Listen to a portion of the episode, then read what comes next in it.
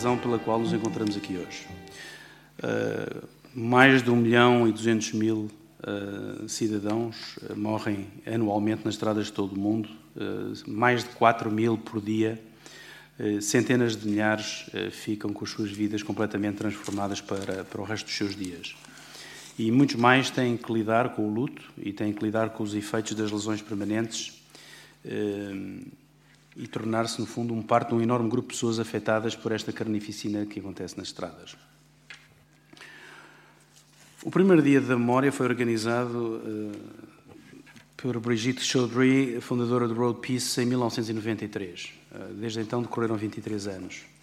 E muito rapidamente, em 1995, a Assembleia Geral da Federação Europeia das Vítimas do, do, do Trânsito acrescentou o seu apoio e, em 98, o evento estava a ser realizado em muitos países por todo o mundo. A Organização Mundial de Saúde acrescentou o seu apoio em 2003 e em 2005 a Assembleia Geral das Nações Unidas convidou todas as nações a observarem o dia com o reconhecimento apropriado às vítimas de acidentes de trânsito e das suas famílias. O Dia Mundial da Memória das Vítimas das Estradas é um momento para recordar que os acidentes são a principal causa de morte violenta das pessoas entre os 15 e os 29 anos de idade. O Dia Mundial da Memória das Vítimas da Estrada é um momento também para recordar que mais de 500 crianças morrem todos os dias em consequência de acidentes rodoviários em todo o planeta. O Dia Mundial da Memória das Vítimas da Estrada é um momento para recordar que milhões de outras pessoas e todas as idades ficam gravemente feridas. O Dia Mundial da Memória das Vítimas da Estrada é um momento para recordar que muitos ficam permanentemente incapacitados para o resto da sua vida. O Dia Mundial da Memória deste ano destaca o facto de que, mesmo após a ocorrência de um acidente de viação grave, há sempre uma oportunidade para salvar vidas e há uma de reduzir a deficiência, administrando cuidados de emergência oportunos, um tratamento médico adequado, apoio e reabilitação para os feridos. Estima-se que a administração de cuidados de emergência adequados poderia poupar meio milhão de vidas por ano. Eh, estes números são números chocantes. Eh, claro que são coisas que gostaríamos muito que fossem se tornassem realidade e realidade em muito breve prazo. É obrigação de todos, eh, desde logo, prevenir, mas também garantir que, quando estes, estes acidentes ocorrem, se apurem as suas causas e os seus responsáveis, proporcionando a mais elementar justiça aos feridos e enlutados. E isto também contribui para, eh, no futuro, a redução das vítimas na estrada. E sendo estes desafios que diariamente esta autêntica guerra que existe nas estradas e que coloca, que coloca ao mundo, coloca à Europa, coloca ao próprio país, a Guarda Nacional Republicana, no âmbito da sua missão, há muito que tomou como um dos seus objetivos prioritários o combate aos fatores da insegurança rodoviária. Eh, na sua ação diária de fiscalização, procura, antes de mais, fazer cumprir a lei, contribuir para retirar os que infringem a possibilidade de se tornarem responsáveis pelos acidentes rodoviários. Mas para além desta, desta atividade, e relembro que durante este fim de semana, 19 e 20, apesar de todas estas condições climatéricas adversas, temos de norte a sul do país uma, uma operação muito vocacionada para a, a detecção uh, de condução sobre o efeito de, do álcool e de substâncias psicotrópicas. Ainda hoje, ainda esta noite, estava na estrada e infelizmente continua-se a ver e observar muitos cidadãos que continuam a guiar com taxas de álcool absolutamente inenarráveis. Eh, é, é um, digamos, uma mensagem que ainda não passou para a população em geral e as pessoas continuam, apesar de tudo, apesar dos avisos. Esta, esta, esta operação não a fizemos às escondidas, não estamos atrás da moita eh, de forma absolutamente nenhuma. É uma absoluta falácia, muitas vezes, que se, eh, às vezes é utilizado em termos de comunicação social sobre a caça à multa. Não é caça à multa informamos, avisamos, alertamos, aproveitamos todas essas oportunidades para sensibilizar e, no entanto, a, a realidade é uma realidade muito complexa e continuam, continuamos a detectar, a ver e a apanhar muitos cidadãos a conduzir com taxas de álcool muito elevadas. Mas, para além disso, é igualmente nossa preocupação o apuramento das causas dos acidentes, eh, por forma a compreender onde, como e quando se deve intervir para prevenir com mais eficácia. E assume um papel muito importante o auxílio prestado ao Poder Judicial para poder determinar com maior rigor quem são os responsáveis pelos acidentes e qual o seu grau de culpa, com absoluta, isenção. A investigação criminal de acidentes de viação é, desde 2004, uma atividade considerada prioritária na Guarda Nacional Republicana, no contexto das tarefas que confluem para a prestação de um melhor serviço ao país e publicamente reconhecida. Neste Dia Mundial da Memória, devemos honrar aqueles que perderam a vida da melhor forma que soubermos e consigamos e contribuir para tomar as medidas urgentes necessárias para tornar as nossas estradas mais seguras para todos. E é trabalhando com parceiros, porque esta é uma tarefa complexa, que não tem uma solução óbvia, evidente e apenas de, um, de, um, de uma única instituição, dizia eu que trabalhando com parceiros é preciso trabalhar certamente e tornar-nos mais capazes de transformar a estrada para que ela, na realidade, seja mais segura para todos. E era com estas palavras que eu gostaria de, de abrir aqui assim, agradecer a presença de todos e passava então a palavra aqui assim ao professor Manuel João Ramos, que vai, no fundo, moderar esta, esta sessão, eh, à qual damos todo, todo o apoio e toda, e toda a nossa colaboração. Muito obrigado. Muito, muito obrigado. Muito bom dia a todos e uh, os agradecimentos uh, meus, da, da, Associação de Cidadãos Automobilizados, da Estrada Viva, uh, à organização e à, e à colaboração da, da, da, Guarda Nacional Republicana, um, à presença de todos, das entidades oficiais, das entidades não oficiais, das associações, das, dos familiares de vítimas. Um, eu queria, enfim, não vou, não vou intervir propriamente, a minha função é moderar, mas não queria deixar de, de, de, fazer duas ou três referências que me parecem importantes de enquadramento, enfim, um, um pouco neurótico do enquadramento uh, do Dia Mundial. E neurótico porquê? Porque enfim, nós, nós vivemos, uh, em termos de, de, contextualização do problema da, terrível, que é o desastre rodoviário, com o fascínio e a, e a opção do número, e, e, e os números são importantes, mas, por outro lado, a nossa associação e, as associações, como também, evidentemente, muitos outros parceiros, uh, nós vivem também com a, com a, realidade que está para lá dos números, que está, que está para cá e para lá dos números. Uh, e muito recentemente estive em contacto com uma, com uma vítima grave e familiar de vítimas mortais que não pode estar presente porque não se consegue deslocar,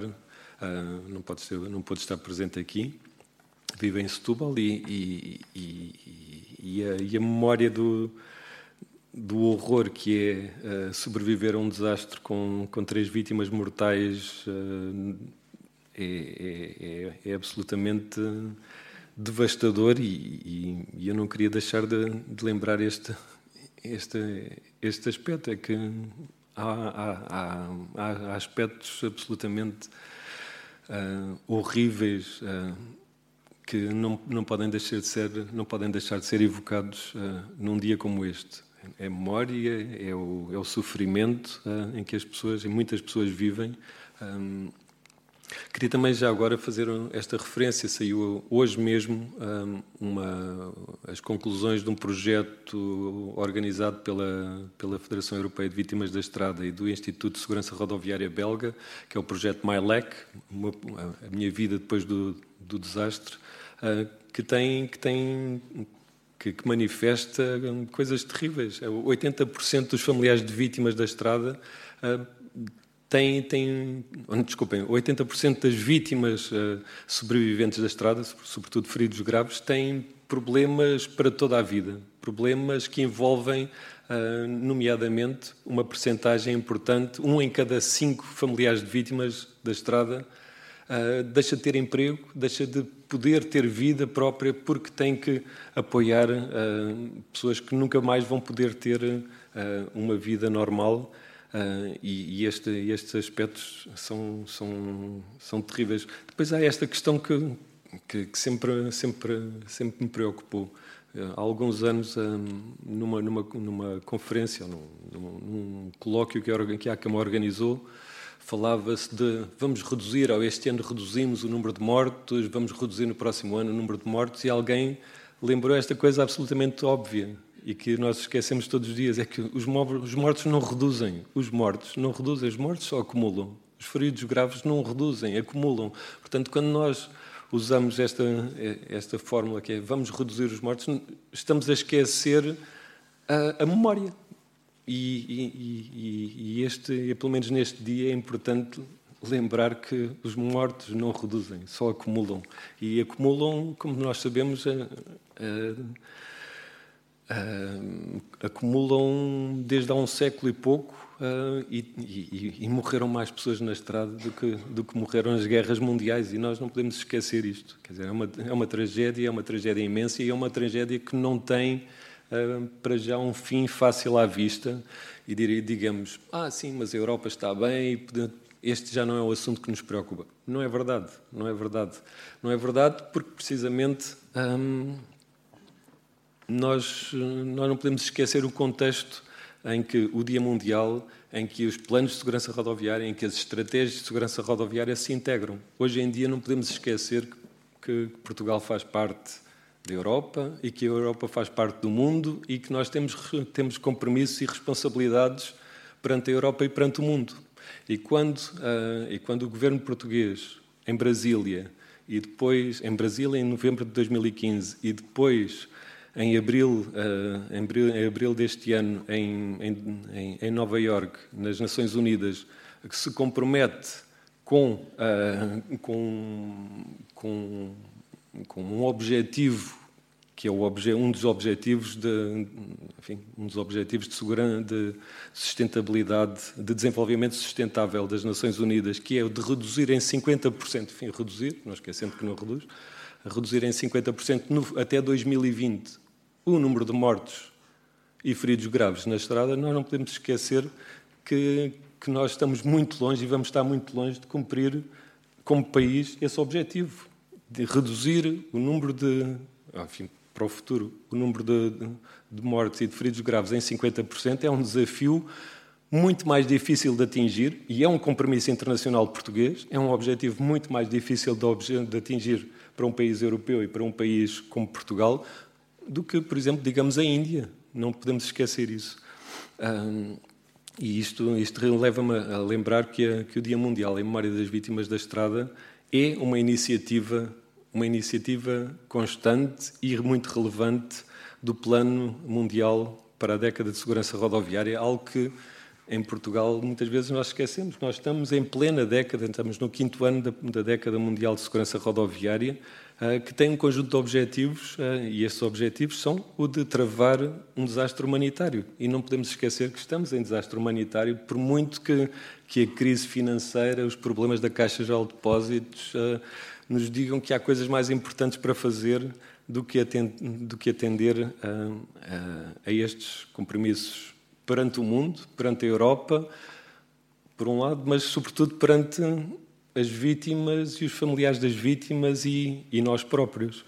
E, e, e, para finalizar, não, não tenho discurso preparado, queria, queria chamar, enfim, explicar um pouco porquê a tematização, porque é que este ano o tema é, é o que encontram aqui no, no PowerPoint melhor, melhor assistência médica, melhor investigação criminal, melhor, melhor justiça.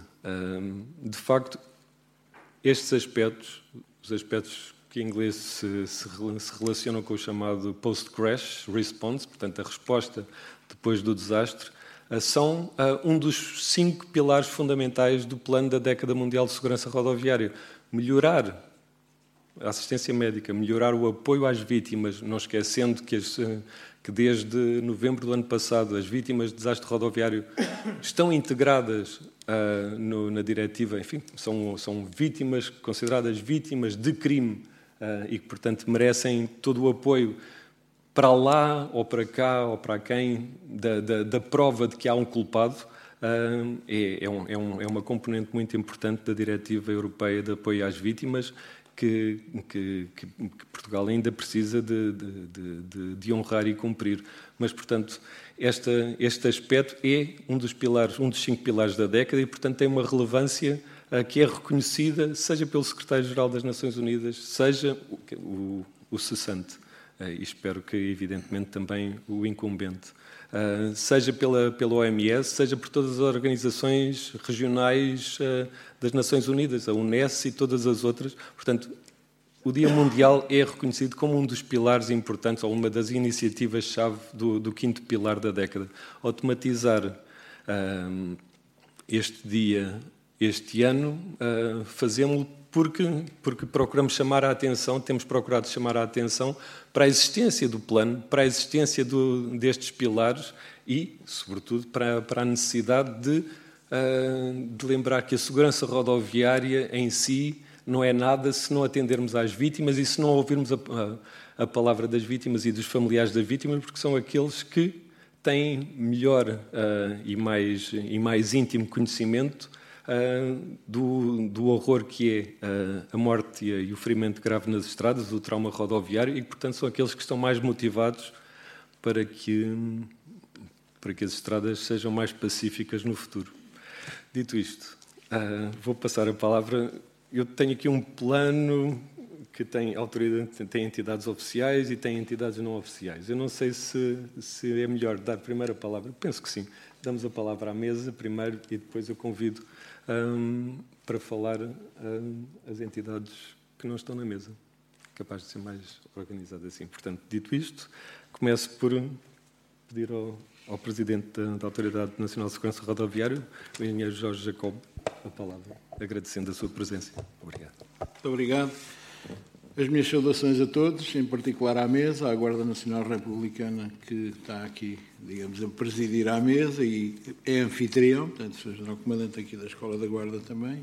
Meus, as minhas saudações particulares, os cumprimentos aqui à Direção-Geral de Saúde, à ACAM, à PSP, enfim, a todos os companheiros aqui de, de, de mesa. Eu não tenho, de acordo com aquilo que nos transmitiram, não haveria grandes intervenções. Portanto, são umas palavras mais, mais sobre o momento e sobre a cerimónia e não é propriamente um, um, uma apresentação estruturada e acabada. Por isso eu vou fazer apenas alguns comentários sobre, uh, sobre a sinistralidade e sobre a situação da sinistralidade e da segurança rodoviária, relembrando aqui duas ou três coisas importantes. Nós tivemos em 2015 590, cerca de 593 mortos na estrada, tivemos cerca de 2.150 feridos graves e cerca de 38.800 feridos leves. Portanto, no total tivemos cerca de 40 mil vítimas uh, da estrada. Nós conseguimos e temos vindo a ter um bom desempenho em termos da redução, que, como disse o João Ramos, é acumulação, mas de facto é uma redução, portanto, a acumulação está-se a reduzir ao longo ao longo dos anos. Conseguimos, e com os dados que temos mais recentes da União Europeia, já subimos mais uns degraus, estamos em 15º lugar, portanto temos tido um desempenho notável na redução das vítimas. E uh, temos tido aqui, e, e o Manuel João falou nisso, e eu vou dar-vos aqui alguns elementos que é bom que se saibam. Uma das dificuldades que nós tínhamos era a definição do que é um ferido grave. Porque até agora um ferido grave era um indivíduo ou uma pessoa que, na sequência de um acidente rodoviário, entrava no hospital e ficava internado mais do que uma noite, mais do que um dia. Portanto, isto era a definição de ferido grave, que era praticada e ainda hoje é praticada pelas forças de segurança que, uh, uh, que, que ordenam, digamos, e que tratam das participações e tudo isto. De facto, uh, o ferido grave não é, pode não ser isto, em muitos casos não é isto, e outros haverá que são classificados como leves e que são feridos graves, e que são de facto feridos graves e que vêm depois a morrer na sequência, digamos, de sequelas desse, desse acidente. Portanto, nós hoje já temos uma. adotamos a, a, definição europeia de vítima de ferido grave, de acordo com as lesões e com a classificação das lesões. Temos uma dificuldade enorme que é não conseguir associar esta classificação da vítima ao acidente, porque isto é apurado no final, a partir dos dados do Ministério da Saúde e do Instituto de Gestão Financeira, penso que é assim que se chama, do Ministério da Saúde são eles que nos dão essa informação, mas só a dão uh, periodicamente e não a dão associada, digamos, ao acidente, nem, nem portanto, a tudo aquilo que provocou aquelas lesões. Mas podemos já ter uma definição uh, objetiva, enquadrada naquilo que são as definições europeias, e vamos fixar objetivos, tal como foram fixados objetivos para a redução do número de mortes, vão ser fixados, e o próximo pense nos próximos cinco anos vai ter objetivos a esse nível, portanto, reduzir o número de feridos graves de acordo com esta classificação, exatamente para que comecemos a ter um enquadramento mais geral uh, uh, do, que, do, que, enfim, do que se passa a nível da, da sinistralidade rodoviária. Vale a pena também referir uma coisa, que no âmbito ainda da Estratégia Nacional de Segurança Rodoviária foi criado um grupo de trabalho que ainda está em funções, embora a estratégia já tenha sido fechada, mas é um grupo de trabalho que ainda está em funções, que associa várias entidades, entre elas a Associação Portuguesa de Seguros, a ASTO, a Autoridade dos Seguros e Fundos, e o que está a fazer é criar condições para que se torne obrigatório o seguro do condutor. Porque até aqui, eh, agora ainda, há aqui três grupos de, de vítimas, digamos assim, não cobertas por seguro. São os condutores culpados do acidente, portanto, se não tiverem, se o seguro deles não inclua esta, esta esta condição eles não estão cobertos, são os ciclistas e são os peões. Portanto, até aqui não há cobertura e o nosso objetivo é que passe a haver uma cobertura e que, portanto, estes, estes, estes elementos do sistema passem a ter cobertura independentemente do seguro obrigatório ou de haver seguro ou não obrigatório, independentemente de estarem ou não cobertos pelo seguro. Portanto, é criar condições para que eles passem a estar incluídos na, na categoria dos, dos, dos, protegidos, digamos assim, entre aspas, pelo, por um seguro. E, portanto, eu penso que estamos a caminhar no bom sentido e uh, vai haver resultados e, pelo menos, o seguro obrigatório do condutor vai ser possível. Uh, a cobertura dos outros, dos peões e ciclistas, penso que também vai ser possível, porque há grande abertura da parte das seguradoras para que isto seja incluído. Enfim, agora a ver como é que isso, como é que isso vai ser feito. Uma última palavra para o PENSE, portanto, o PENSE é o plano eh, de segurança eh, rodoviária para os próximos cinco anos, portanto, até 2020. Ele está, neste momento, a aguardar a aprovação em Conselho de Ministros para, que vá, para ir para, para a consulta pública, portanto, esperamos que vá para a consulta pública no início de dezembro e, portanto, que uh, uh, no princípio do próximo ano possa, possa arrancar. Nós temos um dos objetivos estratégicos é exatamente melhorar a assistência e o apoio às vítimas, que tem sido um dos aspectos que não tem sido adequadamente, na nossa perspectiva, adequadamente tratado. Este objetivo tem dois objetivos operacionais. Por um lado, promover a otimização do socorro, do tratamento e da reabilitação das vítimas da sinistralidade e outro objetivo que é estabelecer um programa e uma rede de pontos de apoio às vítimas da sinistralidade rodoviária. Depois, estes, estes, eh, estes objetivos operacionais têm um conjunto de ações. O primeiro tem quatro ações, entre eles introduzir cursos de primeiros socorros e suporte básico de vida no ensino secundário e na obtenção da carta de condução, atualizar, distribuir e promover a boa aplicação do manual de fichas de segurança junto dos corpos de bombeiros, portanto, melhorar a intervenção deles, reforçar a rede de meios de emergência médica e melhorar a sinalização dos locais dos acidentes, implementando um kit de sinalização de acidentes nas ambulâncias e veículos das autoridades. O problema da sinalização dos acidentes é, na minha perspectiva também, um dos aspectos que tem que ser melhorado e, se calhar, muita coisa devia ser formulada. Mas isto, as coisas têm que ir, têm que ir uh, com a sua velocidade e, portanto, não é possível fazer as coisas todas de uma vez, mas há aqui aspectos que têm, de facto, que, que, que, ser melhorados. O segundo, o segundo objetivo, que está previsto, e este será mais do lado do Ministério da Saúde, é uh, uh, medidas que visam o estabelecimento de um programa e de uma rede de pontos de apoio às vítimas da sinistralidade rodoviária. De facto, o acompanhamento, o seguimento, e já vimos são 40 mil, Portanto, cerca de 40 mil foram 40 mil vítimas o ano passado, portanto, muitas delas não se sabe delas. Depois nunca mais se soube o que é que se passou, como é que, o que é que, que acompanhamento precisam, e isso é de facto um problema que terá que ser do lado de, de, de, outros ministérios, que não o nosso, mas terá que ter um acompanhamento e um desenvolvimento diferente e uh, mais, mais, mais, mais virado para as pessoas e para o acompanhamento da sua situação. E eu não tinha, não tinha mais para acrescentar, apenas para uh, saudar os organizadores e, e, e, e pronto. E, esperemos que as coisas venham, que a acumulação de vítimas se venha a reduzir com o tempo, como tem vindo a acontecer, e esperemos que isso seja mais vasto e que inclua também os feridos, tanto graves como, como, como ligeiros. Muito obrigado.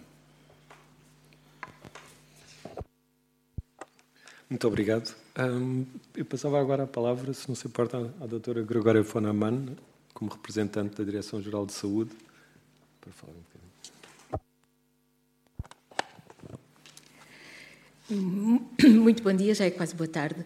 Eh, primeiro, agradecer eh, à, Casa, à Escola da Guarda Nacional Republicana, esta esta privilegiada recepção que tivemos com este, eh, com este esta música de elevadíssimo nível que muito uh, nos, a mim pessoalmente me agradou. Obrigada por esta recepção calorosa, musical e perfeitamente enquadrada uh, nisto que, que, estamos aqui hoje a comemorar, o Dia Mundial em Memória das Vítimas da Estrada. Depois, agradecer a persistência e esta uh, permanente uh, organização deste Dia Mundial em Memória das Vítimas da Estrada Viva, que consegue juntar todas as ou grande parte, ou uma enorme quantidade de organizações da sociedade civil em prol desta memória.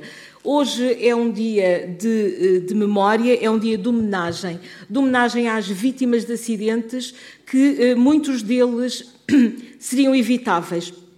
Muitos deles são evitáveis e, e nós hoje temos eh, evidência científica de quanto estes acidentes são evitáveis. Nós temos eh, eh, evidência sobre as questões da velocidade. Se reduzirmos a velocidade em um quilómetro, nós conseguimos reduzir em 2% o número de acidentes. Isto é efetivo. Isto quer dizer que há medidas que, de facto, quando implementadas, conseguem contribuir para a redução dos acidentes. Nós estamos a trabalhar, e está aqui a ápice, na questão dos, eh, da segurança rodoviária infantil e a utilização de um sistema, uh, do sistema de segurança uh, para crianças devidamente adequado e devidamente instalado permite reduzir as consequências graves dos acidentes numa percentagem que vai entre 50% a 80% as consequências graves dos acidentes que ocorrem com crianças. E isto é de facto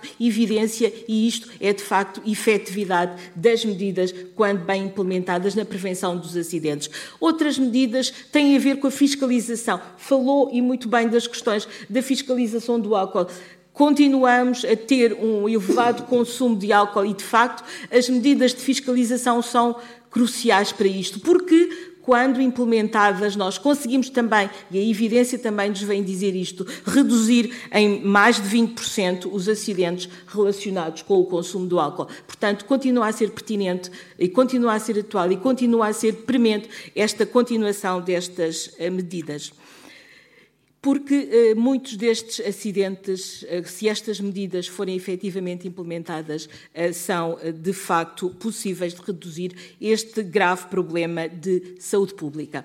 É um grave problema de saúde pública e hoje eh, a tónica é colocada numa área que me é particularmente grata, naturalmente, as questões que têm a ver com têm a ver exatamente com a assistência médica, que tem a ver com a investigação criminal e com a justiça. Vou falar mais daquela que me diz particularmente respeito, a questão da assistência médica que já foi aqui focada. E ao olhar para os números, os números, não sei se, se, se deram ao trabalho de ir procurar e de ir ver, e de facto os números das nossas respostas institucionais que estão disponíveis para qualquer pessoa consultar são de facto gritantes. Não sei se têm a noção que uh, uh, diariamente uh, os nossos serviços, os nossos serviços, eu estou a falar do 112 e estou a falar do CODU, do Centro de Orientação de Doentes Urgentes, recebem entre 3 mil a 4 mil chamadas por dia. Destas 3 mil a 4 mil chamadas por dia, a resposta no acionamento da urgência, da urgência médica, da assistência médica, varia entre 8 a 19 minutos. Não sei se tinham bem esta noção. E depois, por outro lado, acho que também é importante refletirmos sobre alguns, algumas das respostas que uh, uh, este acionamento uh, promove. Nomeadamente, não sei se têm noção quantas VMERs e isto é só a estatística dos últimos 10 meses. Eu estou a falar do ano de 2016, estou a falar uh, de janeiro a outubro. As estatísticas são públicas e são, estão publicadas. A VMER foi acionada 80 mil vezes nestes 10 meses. A assistência, as ambulâncias de emergência médica, 143 mil vezes. O suporte imediato de vida, 131 mil vezes. Os helicópteros, 848 acionamentos durante os últimos 10 meses. Portanto, estas são algumas das estatísticas rápidas, breves, daquilo que vos posso dar em termos da resposta que, as, que a nossa emergência, que a nossa assistência médica deu uh, uh, neste país nos últimos 10 meses. Façam contas e vejam claramente quantas respostas nós tivemos que uh, facilitar, que promover mensalmente ou diariamente. Uh, gostava também de referir uma outra coisa.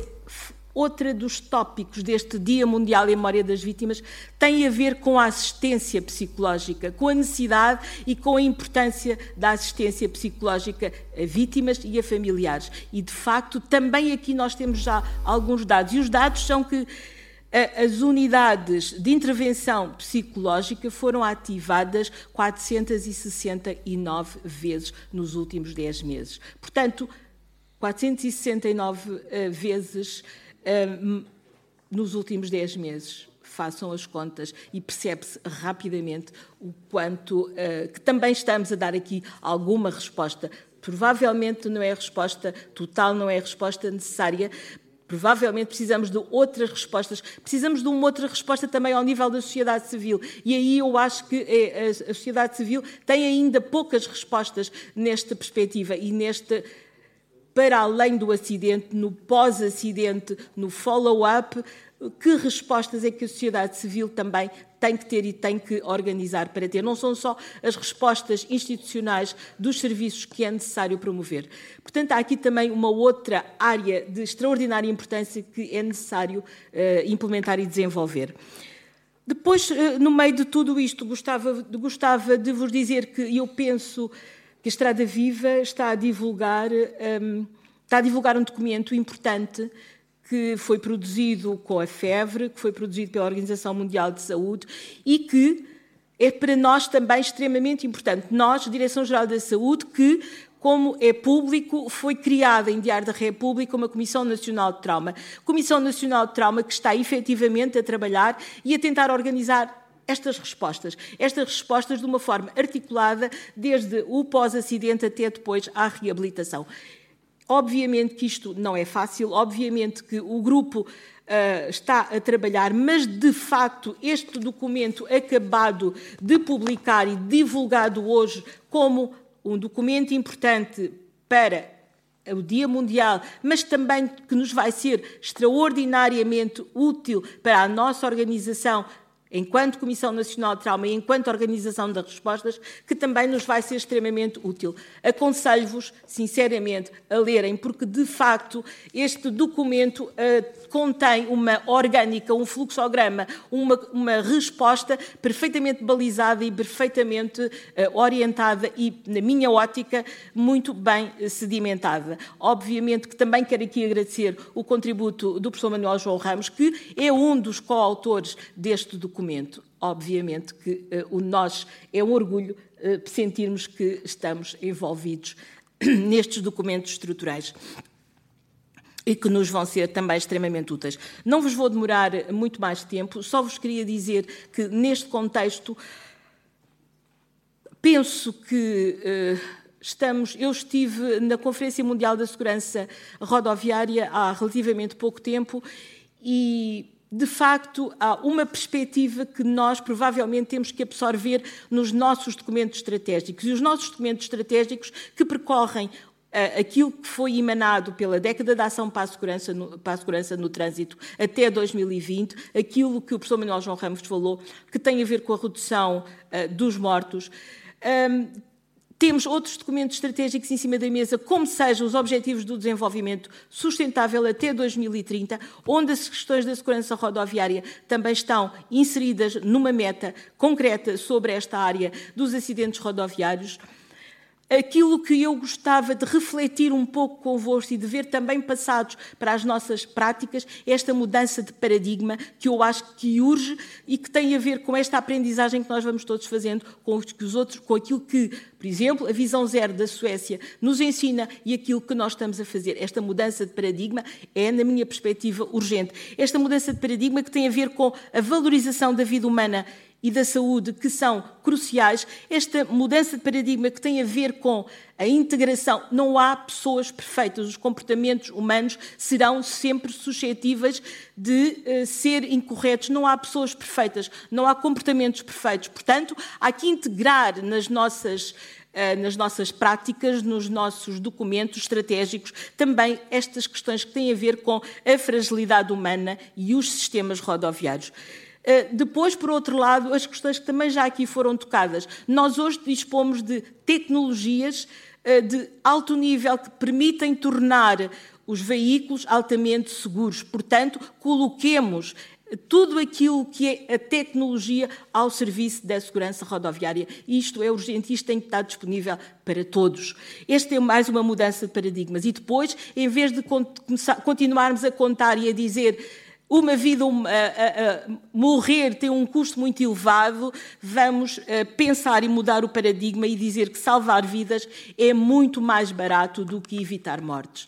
Era um pouco esta mudança de paradigma que eu gostava de ver cada vez mais. E isto, obviamente, tem a ver com as práticas de outros países, tem a ver com a visão zero, que bastante me fez de alguma maneira crescer uh, neste olhar para esta forma e para esta mudança de paradigma, de olhar para os acidentes e para a sinistralidade e para as lesões e para o trauma e para uh, estas uh, vítimas de acidentes que podem uh, facilmente, com todas estas medidas implementadas, ser efetivamente reduzidas. Não me vou alongar mais, uh, poderia ficar aqui muito mais tempo a falar, mas de facto penso que posso ficar por aqui. agradecer mais uma vez o convite e agradecer a vossa atenção. Muito obrigada. Muito obrigado, doutora Glória Mano. De facto, esqueci-me, enfim, foi um lapso freudiano, esqueci-me de, de, referir a importância. É, verdade que participei neste, neste guia. O guia é. é a doutora Gregória Fanaman acabou por não dizer qual é o guia, o nome do guia. Mostrou, mas, mas eu sou miúpe. No, uh, mas de facto é um, guia, é um guia importante, não porque eu tenha participado nele, mas é, é um, pela primeira vez a Organização Mundial de Saúde uh, produziu um guia para o pós-desastre e é um guia uh, que, evidentemente, podemos dizer, ah, não nos diz muito respeito. Diz-nos respeito, porque diz respeito a todo mundo, e aquilo que tentámos fazer no grupo de trabalho foi precisamente um, que este guia tivesse relevância não apenas nos chamados países em desenvolvimento, nos middle income countries, mas também tivesse, uh, tivesse relevância para os países desenvolvidos e pós-desenvolvidos e em desagregação de desenvolvimento como nós. Um, só, só uma pequena nota. É verdade que muitas vezes nós fazemos coisas para inglês ver. Quer dizer, tem, é uma espécie de, de, de, problema nacional. Acabamos por, por, por, fazer coisas porque a Europa nos está a ver. O problema é este, é que depois a Europa vê e o, e o mundo vê-nos. Se nós fazemos coisas para inglês ver, não podemos esquecer que depois somos vistos. E, e quando, volto a insistir, quando Portugal se compromete perante a Europa e perante o mundo em reduzir nos próximos anos o número de mortos futuros em 50%, temos, temos aqui um, uma batata quente na mão e, e, e, eu não sei como é que vamos resolver, para não ficarmos envergonhados. Uh, eu queria passar a palavra agora ao intendente João Amaral, de, em representante do Comando Metropolitano, do Comando Metropolitano de Lisboa da Polícia de Segurança Pública. Muito obrigado. Meu general, digníssimos eh, membros da mesa, eh, minhas senhoras e meus senhores. Garantir a segurança rodoviária tem sido uma preocupação permanente para as forças de segurança, designadamente para a PSP. No entanto, apesar de todas as medidas levadas a efeito diariamente neste âmbito, nomeadamente através das ações de sensibilização e fiscalização, a sinistralidade rodoviária continua a ser um flagelo inaceitável pelas suas consequências sociais e económicas.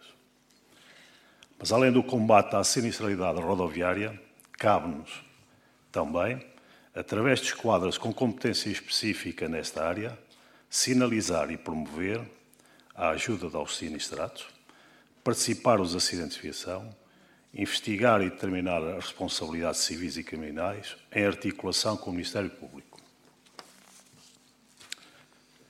Quando a PSP chega ao local onde ocorreu um acidente de a primeira medida a tomar é a sinalização do sinistro e o isolamento da área, por forma a garantir a segurança do local e o socorro aos sinistrados. Posteriormente, é fundamental verificar a existência de feridos.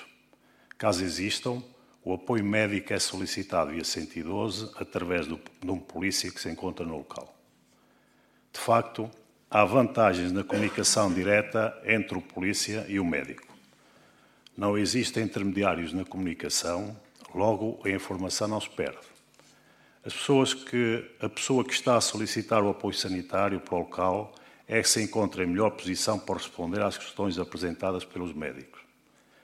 A informação fornecida pela polícia, decorrente do contacto visual com a vítima, permite ao médico fazer um diagnóstico mais correto e também transmitir essa informação à tripulação dos meios de socorro que se estão a deslocar para o local. Promove-se também o desembaraçamento do trânsito sempre que for solicitado pela tripulação dos meios de socorro até à unidade hospitalar.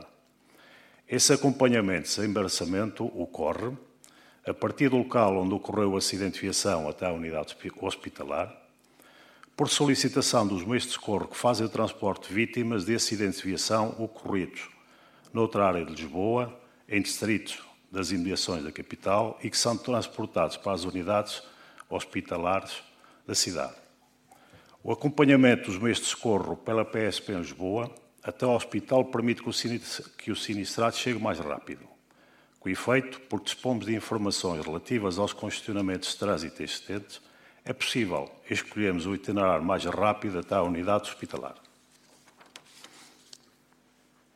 A investigação dos acidentes de viação, que começa logo no local do acidente, tem uma tripla vertente.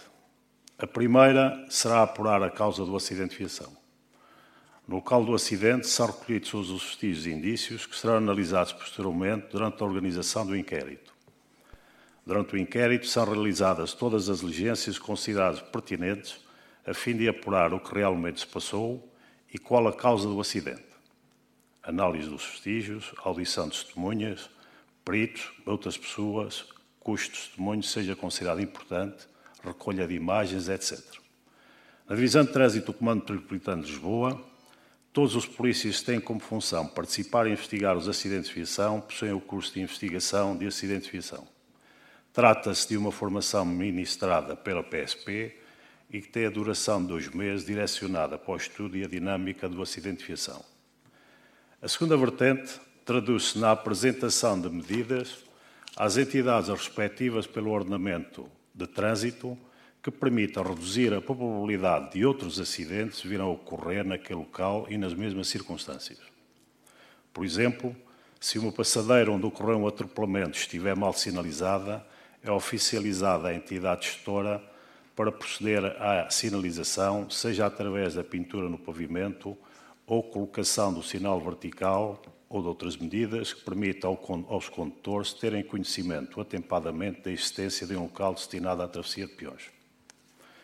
Por último, a investigação dos acidentes de viação assume também um papel importante para identificar comportamentos de risco que contribuem para a ocorrência dos sinistros.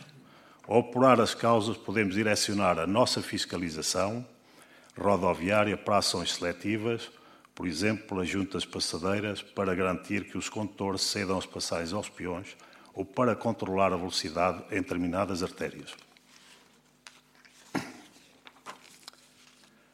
A investigação dos acidentes com vítimas é feita sempre sob a direção do Ministério Público, a quem submetemos os inquéritos no final da investigação, com o respectivo relatório elaborado.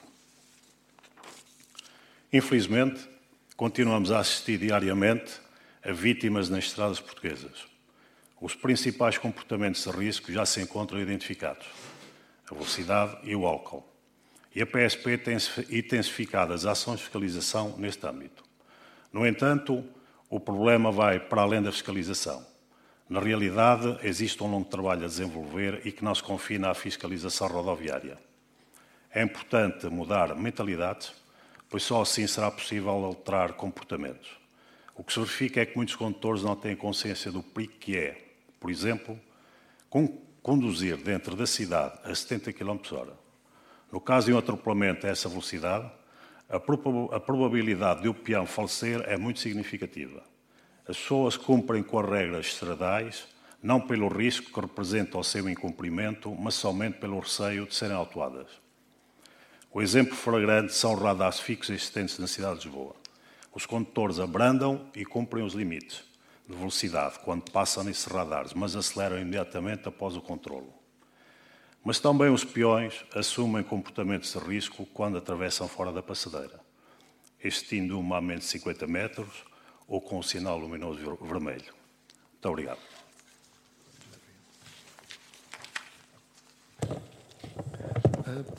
Passava, passava agora a palavra à, a Emília Agostinho, em representação da nossa âncora.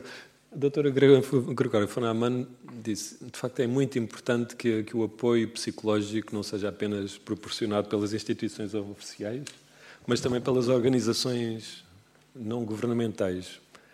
É verdade, é verdade, mas quando não há condições para que as organizações não governamentais possam sobreviver, uh, como é que nós fazemos? E eu acho que que a Emília Agostinho uh, sente bem na pele esse problema, que é como fazer sobreviver uma, uma, uma, uma associação uh, quando não há qualquer apoio institucional para que ela possa sobreviver. Boa tarde, já é boa tarde, penso eu.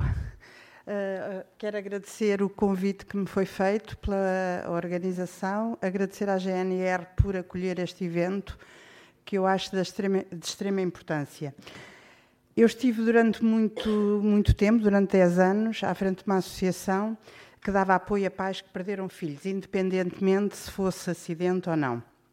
No entanto, devo frisar que a grande percentagem era de acidentes.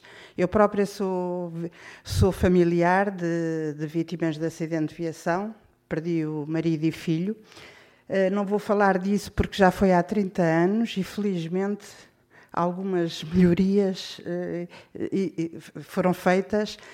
Eles morreram em plena Lisboa, de um caminhão que vinha da, do acesso à ponte, não havia a sinalização adequada, a faixa de emergência estava transformada em parque de estacionamento. Bom, mas isso foram há, foi praticamente há 30 anos, faz em janeiro, não é disso que eu vou falar. Vou falar de, dos pais que me passaram pelas mãos, uh, largas centenas, para não dizer milhares, de pais, em que uh, as causas principais que, que os perturbava na evolução do luto, essa associação tinha esse, esse meio, era uma entreajuda entre nós, da forma como cada um caminhava, os casos complicados de personalidade, eh, de gerirem emoções, eram conduzidas para psicólogos adequadamente. As três causas são as que estão aqui uh, mencionadas, que era uh, a assistência, era a comunicação do desastre e era a justiça. Uh, eu própria só três anos depois, mas isto como já foi há muito tempo, eu não sei se esse tempo se mantém, mas sei que se mantém largamente quando nós começamos a caminhar, vem o tribunal, vem voltar tudo outra vez e os pais é um descalabro. Tudo isto, eh, quando são vítimas mortais, eh, os pais começam eh, a gerir, a caminhar, porque têm que continuar, a vida assim os obriga. muitos têm outros filhos e, e portanto, eh, quando chega a esses três anos, vem tudo atrás, há uma queda enorme, há baixas, e isto tudo acaba por ser um problema da sociedade em geral. Quanto às pessoas que dão a notícia, uh, também está melhor, e, e, e, até há pais que, que, que dizem que foram muito bem atendidos. É extremamente importante a forma da abordagem de dar a notícia. Uh, e, e, acho que devia haver uma formação, mas não basta só formação, tem que ser pessoas escolhidas. Isto falo, isto é a todo nível. Um médico, uma enfermeira, uma, uh, uma simples empregada de balcão tem que ter perfil para isso. Não basta dizer as fórmulas, não diga isto, não diga isto, diga isto. A pessoa tem que ter uma certa sensibilidade. Embora eu reconheça que no caso de, de, da GNR eh, não se podem envolver demais. Aliás, em qualquer caso, não se podem envolver, porque a maior parte de vocês têm filhos, uns jovens, outros crianças, outros menos jovens, e é complicado.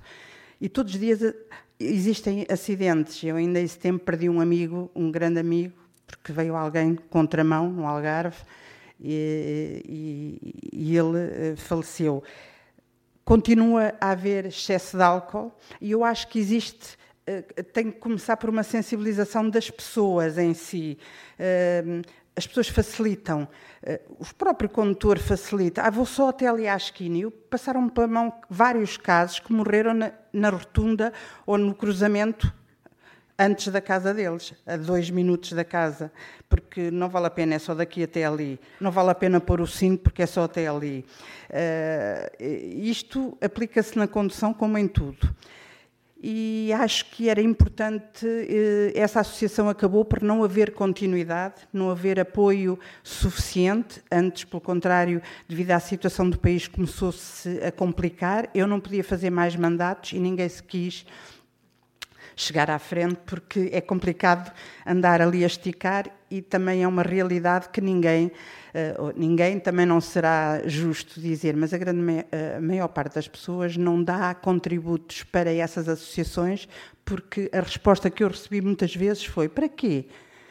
Os filhos morreram, morreram, agora têm que continuar. É mais fácil eu acho muito mais também justo dar a, a quem está quem está doente, a quem, a quem não tem alimentação, acho fundamental.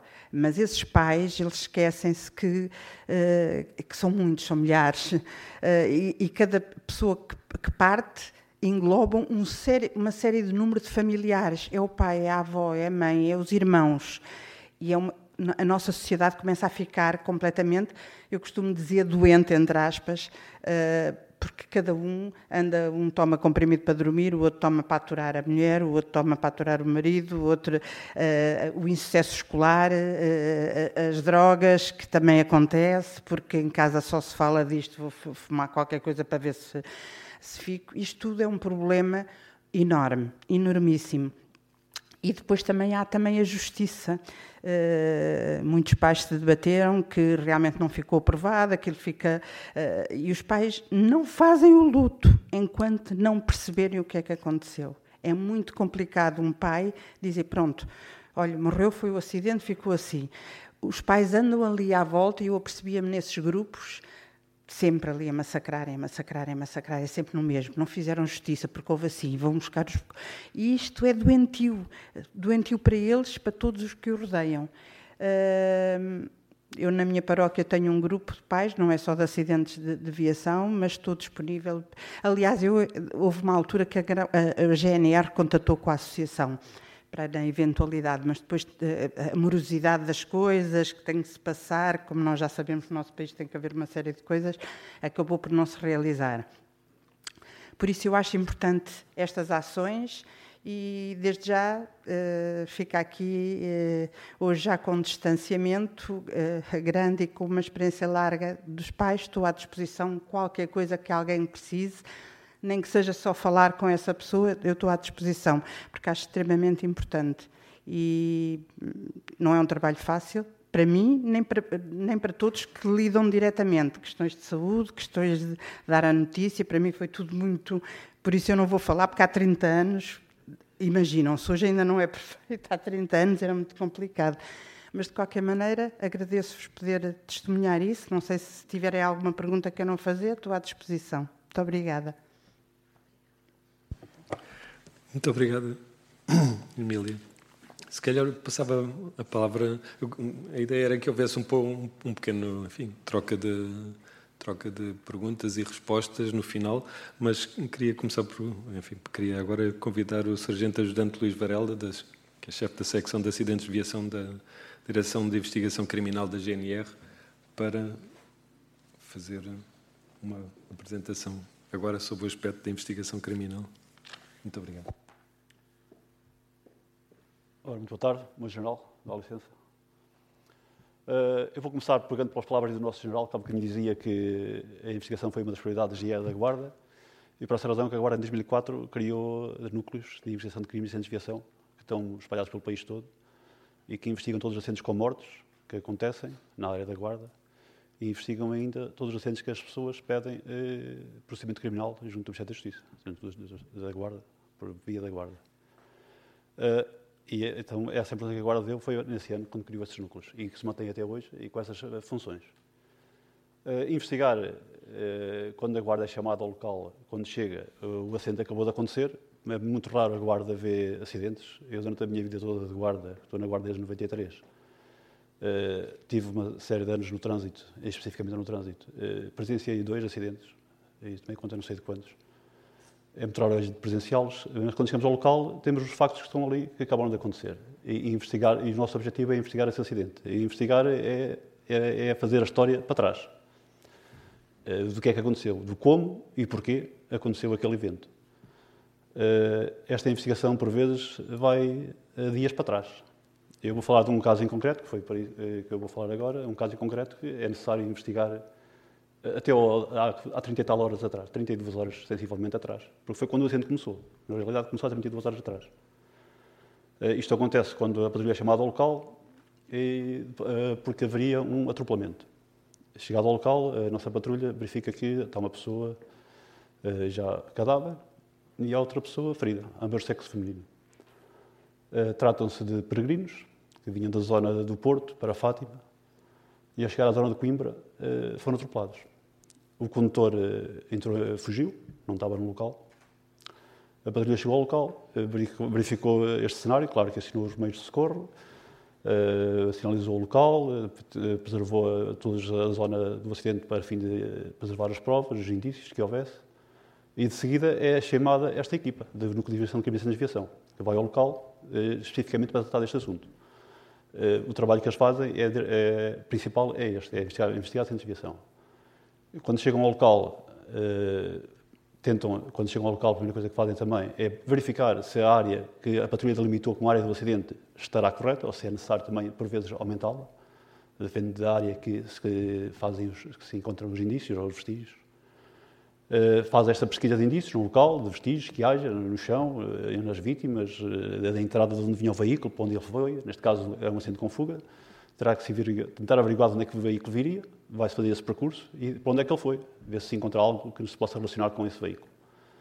Eh, neste caso em concreto, foram encontrados vestígios de plásticos, vidros, eh, pequenos pedaços de, tinta eh, e conseguiu-se fotografar. A primeira coisa a fazer é referenciá-los, sinalizá-los, depois fotografá-los e depois passa-se para a parte do, do croquis, eh, para isso é preciso fazer as medições do local. No entanto, é isto, o que se pretende é fazer uma representação gráfica daquele local com a localização dos veículos. Neste caso não havia veículo, mas havia local onde ele terá embatido.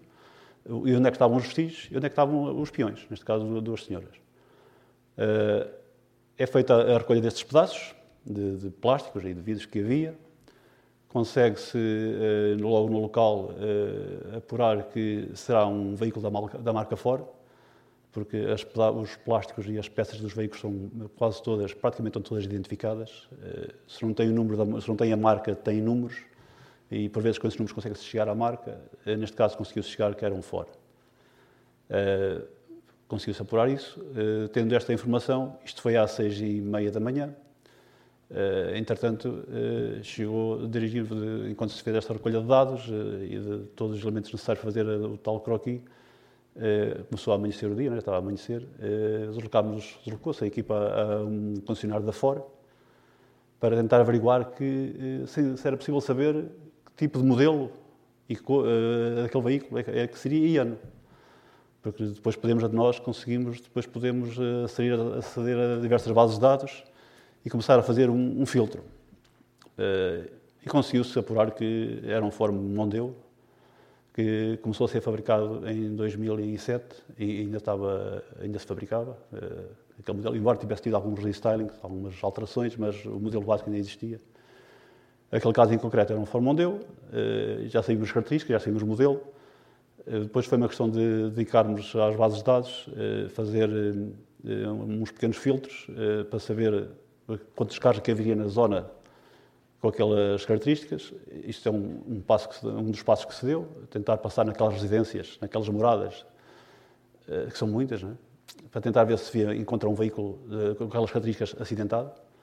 Outro passo que se deu foi junto da concessionária Ford, logo de imediato, eh, para alertar toda, toda a rede fora, se, se, para, na eventualidade de alguém comprar peças para aquele veículo com aquelas características. No caso em concreto, era um espelho retrovisor que ficou danificado, era um pisca danificado e era eh, pedaços de plástico do para-choques. Eh, esse alerta foi feito por uma parede de fora e não, não, deu, não se conseguiu fazer nada, porque normalmente não vai comprar a marca oficial. Uh, no entanto, fez-se mais um alerta junto de vários contactos, por e-mail, por telefone, de várias formas, junto de vendedores de peças de automóveis, de sucateiros, de empresas que se dedicam a esse tipo de atividades, também no mesmo sentido. Se alguém se, se dirigisse para comprar esse tipo de peças, para nos, nos dar esse alerta, nos comunicar. Uh, porque a pessoa que tem um tipo de acidente desses com fuga, normalmente tenta reparar o veículo o mais rapidamente possível. Não? Uh, ao fim, isto foi às seis e meia da manhã, ao, ao final do dia, já junto à noite, uh, no final mesmo já do, do dia, uh, recebemos a comunicação de que haveria uma casa de peças que havia um condutor lá que pretendia as peças para o veículo e alegadamente pretendia rapidamente porque o irmão iria de férias no dia seguinte e precisava do veículo. Uh, deslocámos logo ao local e quando lá chegámos, lá estava um fórum onde eu com as características idênticas, tudo idêntico, tudo a bater eh, com aqueles danos que se enquadravam naquele acidente. Eh, foi, mas o condutor não estava lá, deixou lá o veículo para arranjarem as peças. Depois entrava em contato com o condutor, tentou-se entrar, entrar, em contato com o condutor, e o condutor, é aqui que eu digo que temos que ir 30 horas atrás para investigar este acidente, porque ele começou há 30 horas atrás. O, o condutor uh, diz que, diz, e tudo indicou depois que foi isso que aconteceu, à, à partida.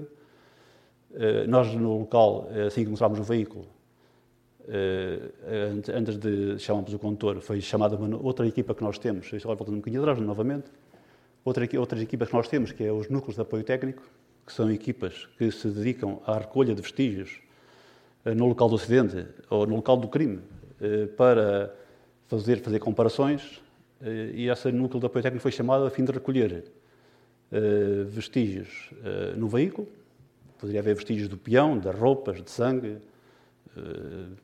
no próprio veículo, e para depois fazer a comparação com as roupas que nós tínhamos dos, dos acidentados, dos peões. Porque havia, havia por ouça depois que havia vestígios de tinta na, no, na roupa, nomeadamente num fecho, na parte da frente do fecho, conseguiu ficar tinta no fecho. E havia também tinta uh, na, na, na, própria roupa, porque no veículo também se encontraram fibras de roupa. E o objetivo era conseguir estabelecer uma ligação, uh, comprovar que tinha sido o embate daqueles dois do, do, veículo com o peão que tinha feito aquela troca de, de vestígios. Isto foi recolhido, foi mandado para o LPC da Polícia Judiciária, foi feita a análise e conseguiu-se ver que havia uma correspondência entre as tintas do veículo e as tintas do, do, da, do fecho. Aqui havia um problema mais interessante que demonstrava melhor isto, que era o facto do veículo ter sido repintado. Então havia uma dupla camada de tinta no veículo, já. E esse, esse pormenor conseguiu-se também verificar no fecho. Coincidia a tinta, coincidia o facto de ter sido repintado. Já de um outro acidente anteriormente, que viemos já ele tinha tido um outro acidente anteriormente.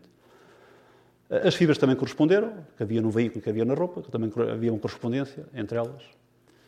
E, e, o condutor, isto agora voltando às causas, o condutor, quando foi uh, abordado, uh, diz que vinha uh, numa festa, que no dia anterior tinha dormido poucas horas, cerca de 6 horas, lá estão as 30 horas atrás, tinha dormido 6 horas, durante o dia não dormiu, à noite eh, foi para uma festa com os amigos, eh, uma festa que incluía um baile, incluía tinha um conjunto musical, e teve nessa festa até cerca das 5 da manhã. Andou o dia anterior sem dormir, andou aquele dia todo sem dormir. Na noite foi para a festa, às 5 da manhã que ia para casa. E diz que eh, ia a conduzi-la, só se lembra de vir para casa e a determinado momento do percurso sentiu um estrondo no veículo porque adormeceu e com esse estrondo é que acordou mas que o carro não parou, como ele ia, tinha adormecido. Uh, Lembra-se de ter guinado para a esquerda para voltar para a estrada, porque terá ido à, berma. Mas que olhou para os espelhos, olhou para a frente, olhou para trás, não viu nada anormal, que pensou que tivesse batido no, no raio de segurança, na, da via, ou na berma. E então, como o carro continuava a andar e não viu nada anormal, disse que seguiu para casa. Quando chegou a casa, Uh, diz que vinha, saiu do carro, foi ver, verificar o veículo e viu que tinha danos na frente, uh, nessa zona do espelho, do, do pisca e da, na lateral. Na sequência destes, destes, desta visualização dos danos, diz que foi dormir, porque estava muito cansado, e que então foi dormir, porque vinha muito cansado. O, condutor, neste caso, ele próprio disse que vinha muito cansado, já vinha sem dormir a noite toda, no dia anterior. O acidente começou atrás, no dia anterior, quando ele não repousou o que devia repousar e andou a conduzir uh, sem ter uh, feito o repouso necessário para, conduzir. Uh, depois foi feito esta, todo este processo, é feito a alta ignição do, do arguído, ele foi constituído arguído, prestou a terminidade de residência, mas não foi detido, porque já, não é, já nem há flagrante delito, também já não se verificava e não, não, não houve, o Ministério Público não entendeu como, como, se for necessário fazer a sua detenção. Foi, no entanto, feita a questão de arguído e prestado a terminidade de residência. foram ouvidas todas as testemunhas envolvidas, eh, uma, uma, uma, delas, duas delas, vinham no local com os peregrinos, uma da senhora, a senhora morreu, tinha 51 anos, e a outra, outra testemunha tinha 62, mais um outro senhor que vinha com eles, foram os três, três ouvidos, no total disto tudo conseguiu-se arranjar 10 testemunhas deste acidente. Três no local, mais testemunhas da festa, mais testemunhas de, de que o senhor tinha estado a trabalhar no dia anterior, que não tinha tido descanso, conseguiu-se rolar uma série de testemunhas que comprovaram a história do senhor eh, que terá adormecido realmente naquela zona. Terá adormecido, não, mas que pelo menos tinha cansaço, tinha falta de, de, repouso para exercer a condução.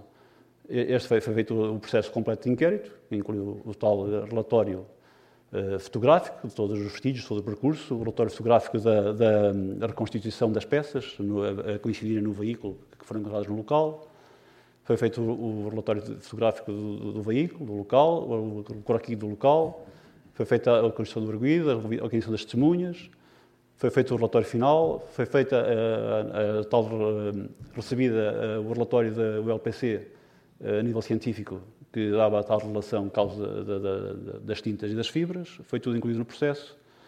Uh, foi uh, terminado, foi o relatório final e enviado ao Ministério Público Uh, o senhor foi condenado em três anos de pena suspensa, mais depois de pagar as custas judiciais. Uh, entretanto, o Ministério Público e a advogada da acusação entenderam por bem recorrer da, da, pena que lhe foi aplicada e neste momento encontra-se na relação. Ainda estamos à espera que a relação irá decidir, não, não o que é certo é que houve uma pessoa que faleceu, outra ficou. Ah, a pessoa falecida ele embateu na pessoa falecida, na pessoa que faleceu, eh, e projetou-a contra a outra peregrino. O outro peregrino nem sequer teve colisão com o veículo. Foi um peregrino que o embate foi de tal maneira violento que projetou a senhora eh, pelo ar, podemos não pelo ar, terá sido pelo ar, contra o outro peregrino que vinha mais atrás. E o outro peregrino ficou ferido, não da colisão com o veículo, mas da colisão com o corpo da senhora que caiu em cima dela e tornou-a ferida também. Uh, pronto, a investigação, então, é, torna-se assim, às vezes não é só investigar no, no momento, neste caso teve-se investigar no, dia anterior, quando ele não, não, não descansou. Isso, há muitos casos desses que temos que investigar de para trás, é, fazer a história de trás para a frente, para depois chegar ao resultado e conseguir apurar o como e porquê daquela história de, de um acidente de viação. É, é isto que a Guarda faz todos os dias, é isto que agora tem neste momento em todo o país. Continental temos os vários núcleos, todos eles instalados em todos os comandos territoriais, ou seja, um, um por cada distrito, uh, exceto Lisboa e Setúbal, que tem dois, de, dois núcleos destes. A minha parte, geral, com licença. Muito obrigado. Um... De facto, queria, queria dar uma informação. O ano passado, por esta altura, a CAM emitiu um comunicado em que dizia hum, que abolíamos, pelo menos no nosso, no nosso vocabulário, abolíamos a palavra acidente e tentámos explicar porquê. Uh, em parte, uh, estávamos conscientes, e, e, eu tenho muito essa consciente, de, uh, estávamos conscientes das palavras de um linguista famoso inglês, que chama, cujo apelido é Austin, que diz que as palavras fazem realidades. As palavras, as palavras não são apenas palavras, não são neutras. O modo como nós usamos as palavras implica a formatação da realidade. E, e este, este, este, testemunho, assim como as palavras da doutora Gregória von Amann, lembram-nos que os acidentes uh, usar a palavra acidente é uma maneira de rotular uma realidade. Mas quando nós sabemos que os acidentes começam 32 horas antes e começam por, por ter ações uh, que levam a que as coisas ocorram, e quando nós sabemos que há, uh, que há acidentes que ocorrem porque há ou omissão, ou há prática, ou há falta, ou há acumulação de responsabilidades, temos que pensar, de facto, duas ou três vezes se queremos continuar a utilizar a palavra acidente. A OMS opta por não o fazer, muitos epidemiologistas optam por não o fazer. A nível internacional, cada vez menos é, é utilizada a palavra acidentes. Os franceses ainda utilizam, mas, como sabem, os ingleses preferem usar hoje em dia a palavra crash, um, que, não, que não, por um lado, é mais neutra, não, mas, por outro lado, implica várias coisas, mas, sobretudo, não implica uma carga ideológica que está muito, que está muito implicada na palavra acidente, que é a ideia de, de, de fatalidade. As coisas acontecem por, por acidente, portanto não há responsáveis. Uh, se calhar devíamos pensar um bocadinho, talvez para o futuro, se queremos continuar a usar a palavra acidente uh, ou se queremos uh, reformatar a nossa realidade mental e, o, e as consequências físicas da realidade mental.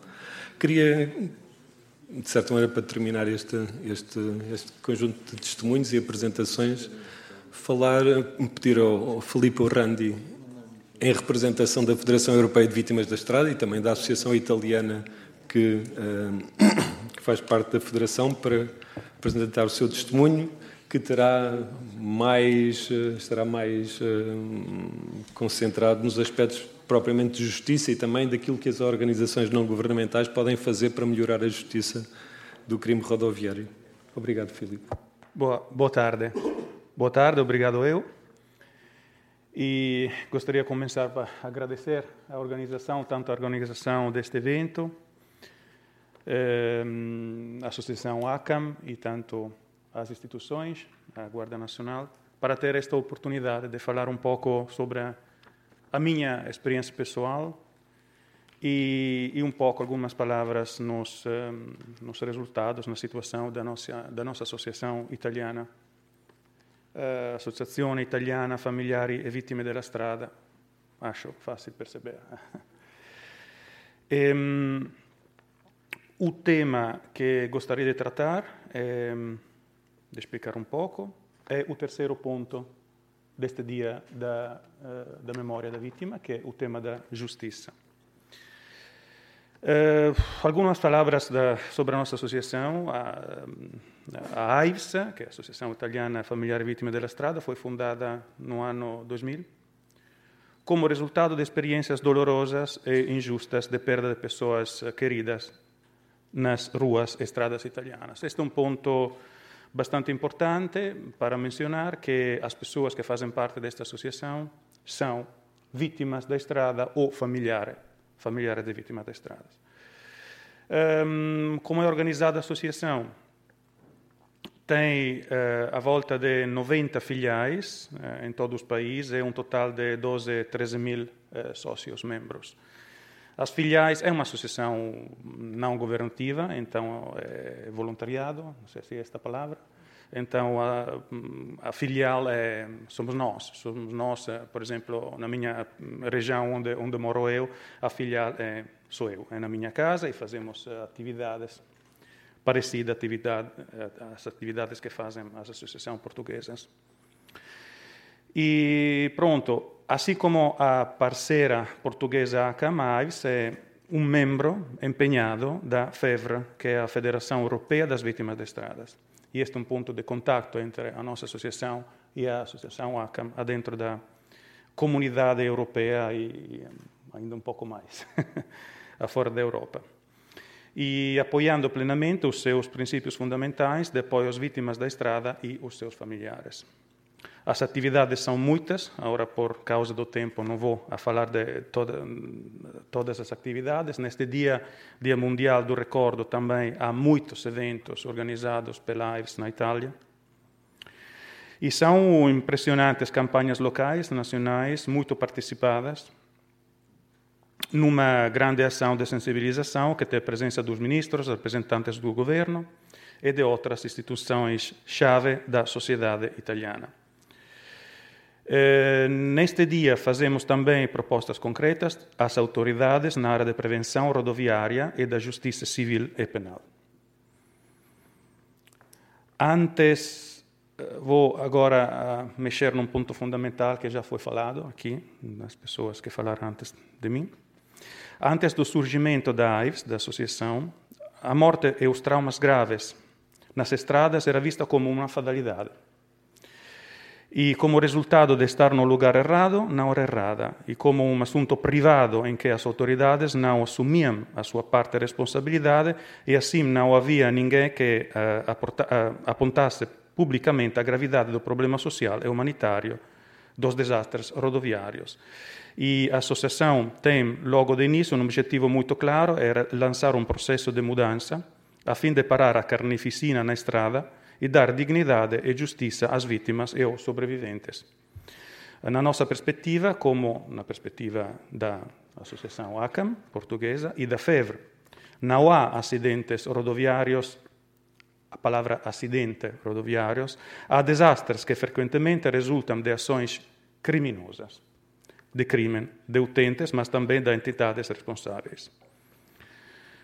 Um, no tema da justiça, a associação fez passos pequenos, passos uh, mais importantes, que é o que vou dizer agora, nos últimos 10, 15 anos.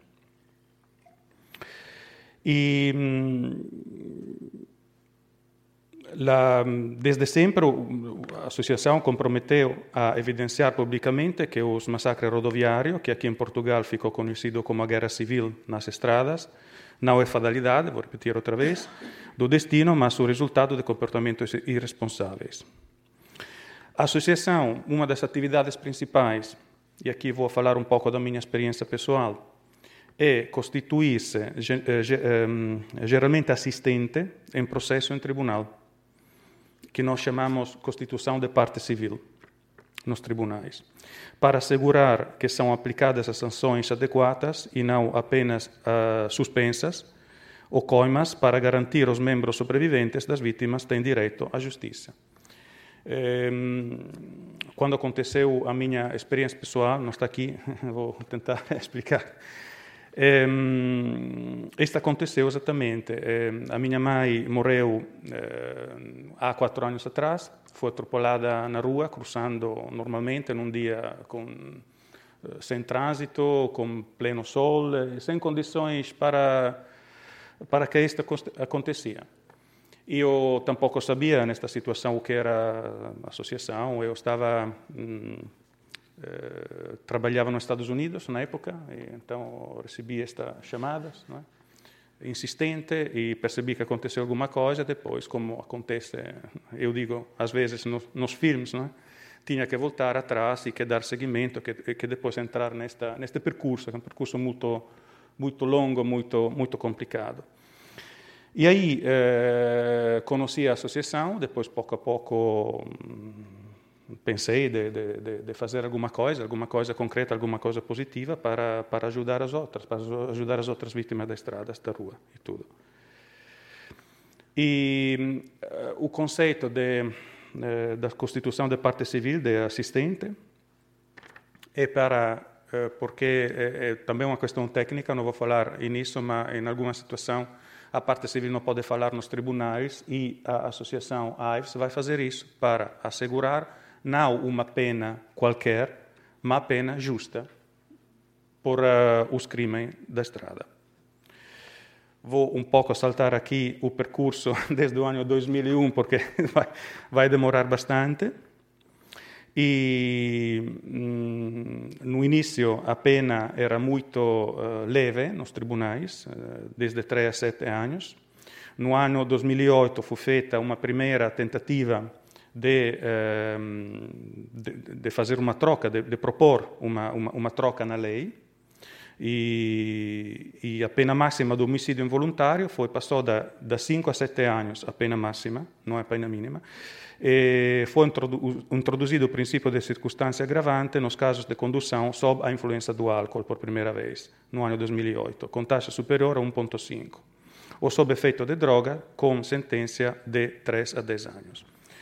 Uh, a associação não era acha que esta esta situação não, não, não tinha era pouco falamos fraca neste sentido e continuou a fazer proposta. Mais tarde foi feita esta proposta para não aceitar a prática judicial corrente em que os comportamentos infratores eram de facto tratados com pena mínima ou suspensa. Elaboramos uma proposta do projeto, este foi elaborado pela associação, AIS, eh, che fu presentato no Parlamento no anno 2010 eh, pelo deputado que é membro também da associação. Esta proposta previa um primeiro nível, um primeiro nível de sanções por crime negligente com pena de 3 a 7 anos, o dobro da pena de comportamento de risco imprudente e uma pena de 5 a 10 anos para condução sob o efeito do álcool e de drogas. Também fez uma lista de infrações eh, que antes não havia na lei, e é muito importante falar disso, e recentemente voltou, voltou a associação a fazer uma nova proposta que, que especificou no âmbito de um comportamento de risco e imprudente para a revisão de algum artigo do Código da Estrada. Parte da proposta foi introduzida nesta lei do dia 23 de março de 2016. Esta é a razão que estou a falar um pouco desta, porque aconteceu neste ano, no tema da justiça. A lista de infrações é a condução em contramão, o desrespeito pela semáforo, a luz vermelha do semáforo, desculpe, excesso de velocidade, U-turn eh, perto de curvas e ultrapassagem na proximidade de passagens pedonais. Gostava de falar, infelizmente, não foi aceito um ponto muito importante, que foi, eh, fazia parte da proposta, que era a utilização dos meios tecnológicos na condução. Estou a falar do smartphone e tablet. Agora, por primeira vez, depois do ano, e já falou o uh, professor Manuel antes, eh, nas estatísticas que tenho aqui, eu, quando estava a preparar isto, eh, reparei que na Itália, por primeira vez depois 15 anos, subiu um pouco o número de mortos na, eh, nos, nos, acidentes eh, estradales. E nós achamos, Ives, que a causa principal é o uso do smartphone na, na, nas mensagens, nesse tipo de coisa aqui. Porque não, não, não, não pode ser uma coisa, não pode ser outra coisa. E, e, e esta é um, uma das principais discussões e luta que a Ives está hoje em dia comprometida. É, eu acho que vou acabar aqui, porque não é muito importante falar dos números. Vou dizer só que antes, e este é o resultado que conseguiu na lei de, deste ano 2016, o homicídio de estrada foi, com culpa simples, sancionado de 3 a 7 anos e normalmente é, é, a, a sanção é no mínimo. Depois, na, nova lei, mantém os 3 a 7 anos em caso de culpa simples, de 5 a 7 anos em caso de taxa igual ou superior a 0,8 de álcool, 8 a 12 anos com taxa superior a 1,5 de álcool, 5 e 10 anos em caso de condução perigosa. E esta é a nova lista de situações da, da nova lei. Pronto, eu aqui acabei. Se não há perguntas, agradeço outra vez a minha participação e a todos vocês. Obrigado, Filipe. Um, antes de. Queria, queria dizer duas coisas. Acho que era importante evocar este testemunho e, este, e o testemunho da ação de uma, de uma, de uma organização não governamental na, na, na nas, enfim, em matéria de alteração legislativa porque é uma coisa que ocorre, enfim, os nossos, os nossos parceiros europeus têm, têm de facto uma participação muito, muito forte junto do Parlamento. Nós tentamos, vamos tentando fazê-lo, mas acho que é um aspecto que, que me parece muito importante focar. Ah, é verdade que nós, em 1974, mudámos de regime político, mas só mudámos até certo ponto de regime político e às vezes esquecemos deste, deste aspecto. Em, em grande medida, nós herdámos do Estado Novo, uh, algo que, que ainda, não, ainda está longe de ser mudado. E, é, e Portugal, de certa forma, é uma exceção aqui. É que em Portugal não é apenas o Parlamento que legisla, mas o Governo também legisla. por decreto. E isto é, um, enfim, não, não foi uma invenção de Salazar, mas Salazar aperfeiçoou esta, esta herança que vem de, de Marquês de Pombal, vem de Pinamanique, que é o governo que, de certa maneira, em conflito, em, em, com, com algum conflito de interesses, legisla e executa. E nós sentimos desde, desde a ACAM, desde, desde que, que, que, que, iniciou a sua atividade, sente, sente esta dificuldade. É a dificuldade de saber a quem é que nos dirigimos. Porque quando nos dirigimos ao Parlamento, fazendo propostas, a Comissão desaparece, o Parlamento desaparece e a responsabilidade é enviada para, para, para o Ministério da Administração Interna.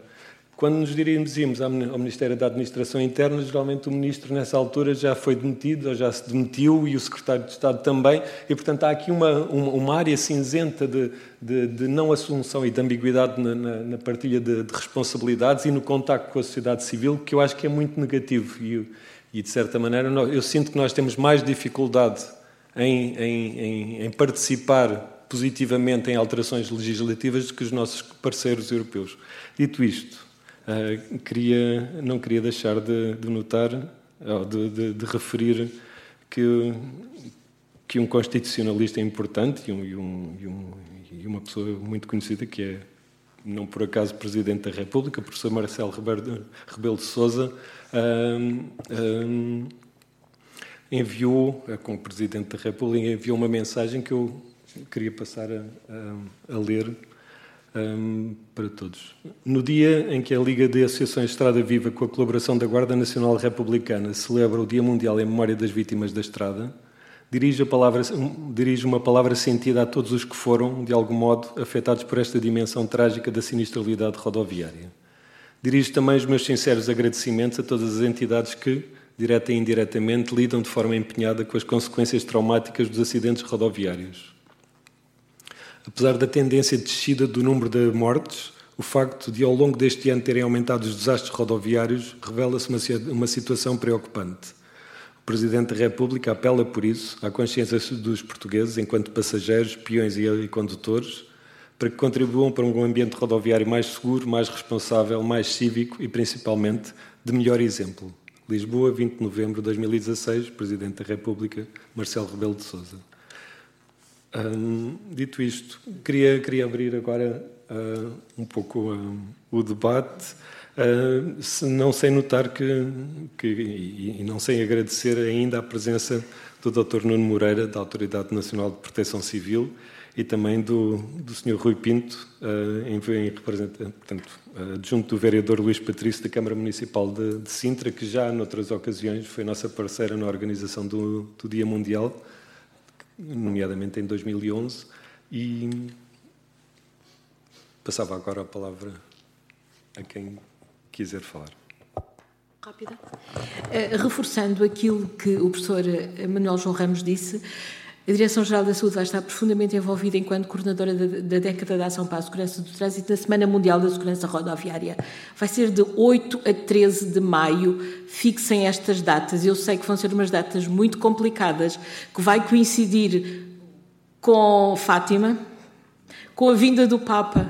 E, e vai ser uma altura muito complicada. De qualquer das maneiras, é uma boa oportunidade para falarmos de prevenção, para falarmos de velocidade. É só isso.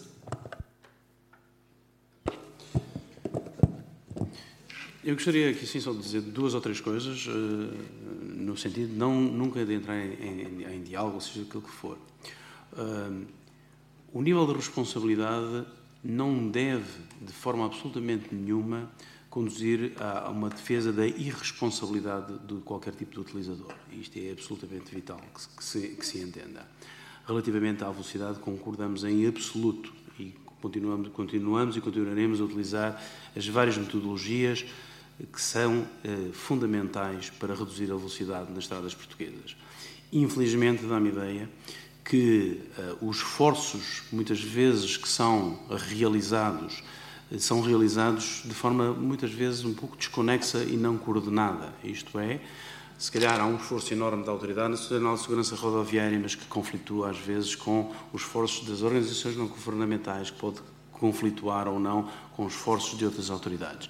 E, inclusive, hoje em dia, bem podemos ver o, facto, eu dou-me a ideia que quer os, os social media, quer inclusive a imprensa, é um, poderia ser ou deveria ser um, aliado de primeira monta para esta, uh, digamos assim, para esta quase luta tremenda contra a guerra que é a sinistralidade rodoviária e que se calhar não está ganha, uh, não está ganha, que se pode ver pela forma como muitas vezes estas, estas situações são tratadas nas próprias, uh, quer, quer nas páginas dos jornais, quer nas nossas televisões, quer às vezes até na, no, na, nas redes sociais. E, por outro lado, e finalizando, finalizando eh, gostaria só de pugnar mais uma vez e uh, dizer que a Guarda Nacional Republicana continuará sempre uh, com vontade de trabalhar com todas as parcerias por forma a que Não sei se será o telemóvel, espero que não.